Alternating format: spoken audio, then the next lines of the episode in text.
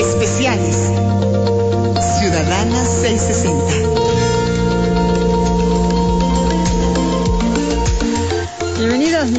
Con cada lunes, cada 15 días en estos especiales del 660 con todas las voces, también la voz de Poli Sotomayor, politóloga, socióloga y comunicadora social, artista y activista interseccional por la liberación total y entre otras cosas, pues siempre viene a ofrecernos estos temas sobre los derechos de los animales y el día de hoy con un activismo muy particular, muy interesante que nos vas a hablar sobre las granjas y los animales que las habitan. ¿Cómo estás, Poli? Bienvenida.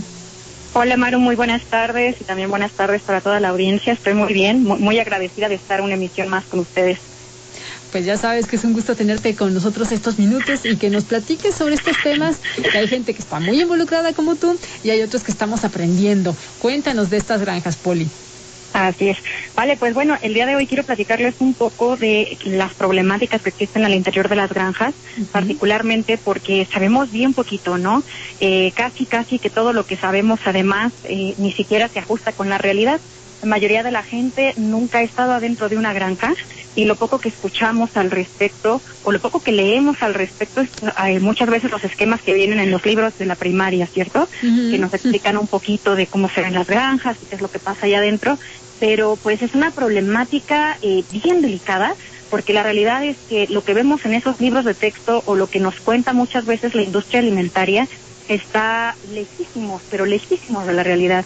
Tanto así que pues podríamos decir que las granjas no son otra cosa más que pues centros de explotación, son centros en los cuales lo que sucede es el asesinato de miles de animales que pasan toda su vida presos, muchos adentro de jaulas otros en espacios en los cuales están tan hacinados que les es básicamente imposible incluso ver la luz del sol y pues son entornos eh, absolutamente terribles. Y bueno, eh, básicamente creo que el problema aquí no solamente es eh, respecto a los empresarios que se dedican a esto, sino también que nosotros como sociedad pues no lo sabemos y cuando no conocemos algo pues no nos podemos interesar y no lo podemos cuidar tampoco. Acá creo que para empezar la conversación, algo muy importante, iniciar por darnos cuenta que tenemos muchas problemáticas como sociedad que están basadas debido en el antropocentrismo, es decir, en creer que los seres humanos son aquellos que están en, el, en la cúspide de una pirámide imaginaria que nos hemos inventado. Y todo esto lo que hace es que otros animales se encuentren discriminados por pertenecer a otras especies, porque a veces se olvida que pues nosotros también somos animales, ¿no? No somos plantas, no somos hongos. Y entonces, debido a que existe un prejuicio hacia otros animales, es que pues esto se conoce como especismo o la violencia especista. Y particularmente lo que pasa en las granjas, pues es el espacio donde existe mayor especismo en todo el planeta. El 99% de todos los animales que son asesinados en el mundo, por supuesto en México también, son asesinados en mataderos luego de que sean animales que estuvieron en granjas, que estuvieron confinados en granjas. Esto quiere decir que pues una eh, terrible eh, situación que estamos viendo que sucede no solamente por el valor que tiene la vida de cada animal, sino también por lo que pasa en términos de cómo nos convertimos en un animal tan violento como humanos, pues está directamente relacionado con lo que pasa en las granjas. Para que nos hagamos un poco de idea, eh, voy a tratar de pues platicarles a, ustedes un poco de las cifras que tenemos en México particularmente, y es que en México todos los años, por cada habitante eh, eh humano, hay cuatro animales que están en las granjas industriales ahora mismo esclavizados. Y pareciera que es poco, pero la realidad es que cuando miramos cuántos son los que son asesinados, entonces ahí es cuando empieza realmente a darnos terror el número, ¿no? Por ejemplo, el número de pollos, de gallinas, de aves que se encuentran en corrales, que son asesinadas al año, eh, asciende a los 483.435 millones de animales. Si, por ejemplo, nos pusiéramos a ver también cuántos son eh, asesinados al día, diríamos que esto son 128 mil millones de animales que pues al día son asesinados y vienen de una granja. Esto quiere decir que al año son asesinados eh, 368 veces más animales de otras especies que la cantidad de población que tenemos en el país. Esto, por supuesto, pues es algo absolutamente terrible porque debemos de recordar que así como nosotros somos animales con sistema nervioso central y cerebro, pues también otros animales tienen sistema nervioso central y cerebro. Esto quiere decir que experimentan su vida con conciencia, que saben lo que les está sucediendo, que pueden escuchar y pueden eh, eh, mirar estos eh, pues diferentes prácticas atroces que suceden en las granjas, lo cual por supuesto les provoca muchísimo sufrimiento y que pues de ninguna manera está basado en lo que pasa dentro de las granjas en su libertad, en su bienestar o en sus intereses. piensa que los animales no tienen intereses, pero la realidad es que sí los tienen y la razón por la que los tienen, pues es por la misma razón que nosotros los tenemos. Entonces, básicamente nos encontramos de frente a una problemática que ahora se sabe que está catalogada como la principal causa de que exista violencia en el planeta, que exista el cambio climático, que pues viene de las granjas realmente, buena parte de los gases de efecto invernadero, más del 73%, y que por supuesto más que otra cosa tiene como buena parte de la problemática que significa que las granjas son espacios en donde se causa sufrimiento y muerte a seres sintientes, todo lo cual por supuesto pues no es ético.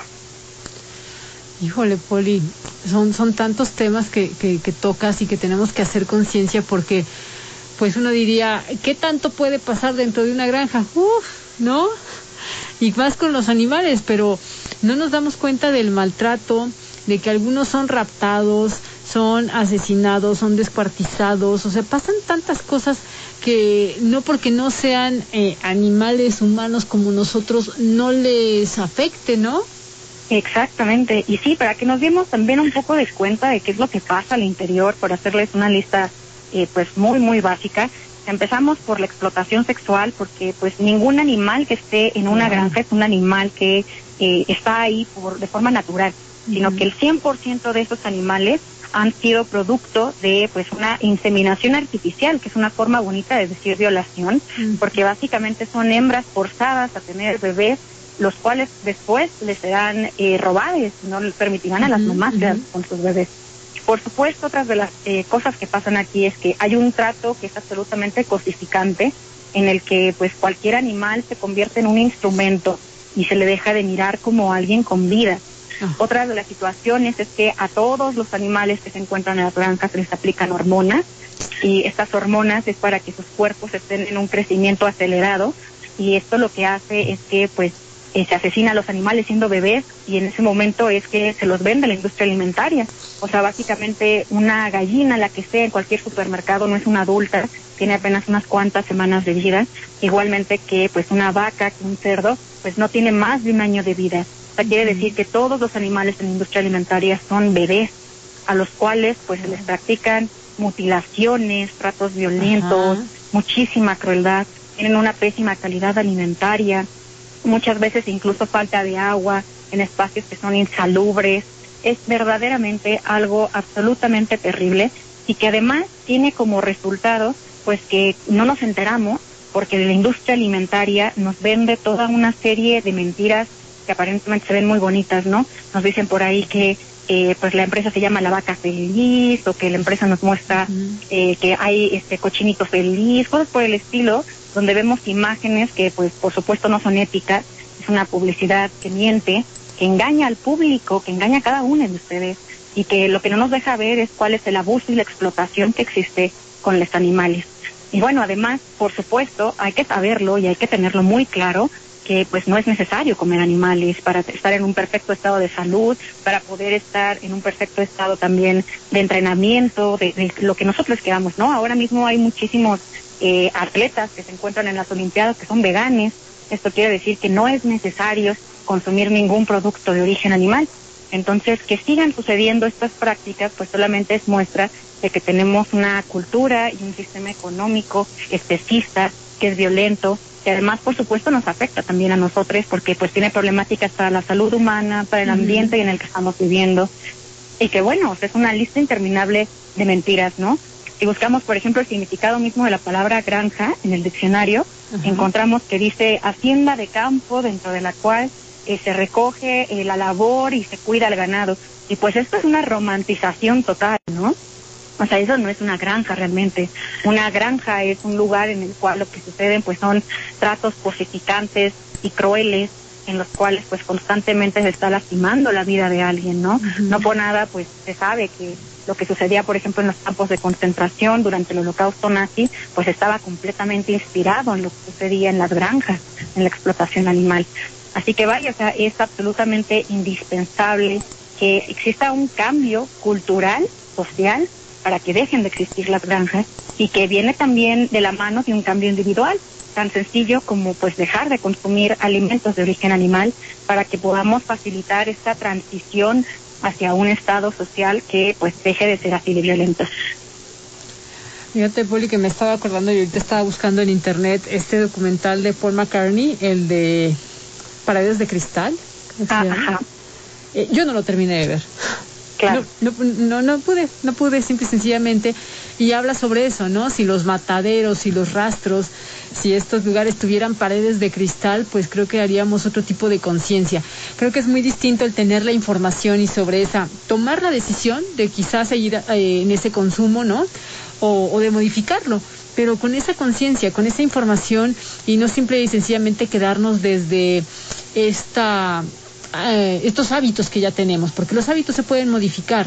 Entonces, tomar en cuenta eso, eh, escuchar personas como tú, tener esta capacidad, ¿no? De, de recibir la información para entonces sí decir, pues puede que esté de acuerdo, puede que no esté de acuerdo, pero tener como las bases, ¿no?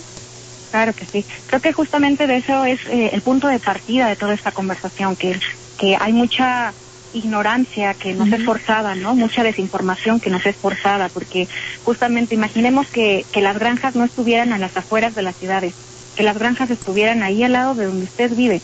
Imagínese usted si estaría de acuerdo con que usted comiera animales después de ver la forma en la que se trata a todos estos, pero además a sabiendas de que no solo es el trato, sino el hecho de que pues son vistos como un producto. O sea, creo que a ninguno de nosotros nos gustaría que nuestra vida fuera eh, eh, importante solamente porque eh, tiene un valor como objeto para alguien más, ¿no? Y que todos los animales, independientemente de si es una granja de libre pastoreo, si es una granja de huevo este, libre de jaula, la que sea, todos acaban en un matadero y todos acaban siendo asesinados de la misma manera, escuchando cómo asesinan a sus hermanos, escuchando cómo pasa toda esta violencia.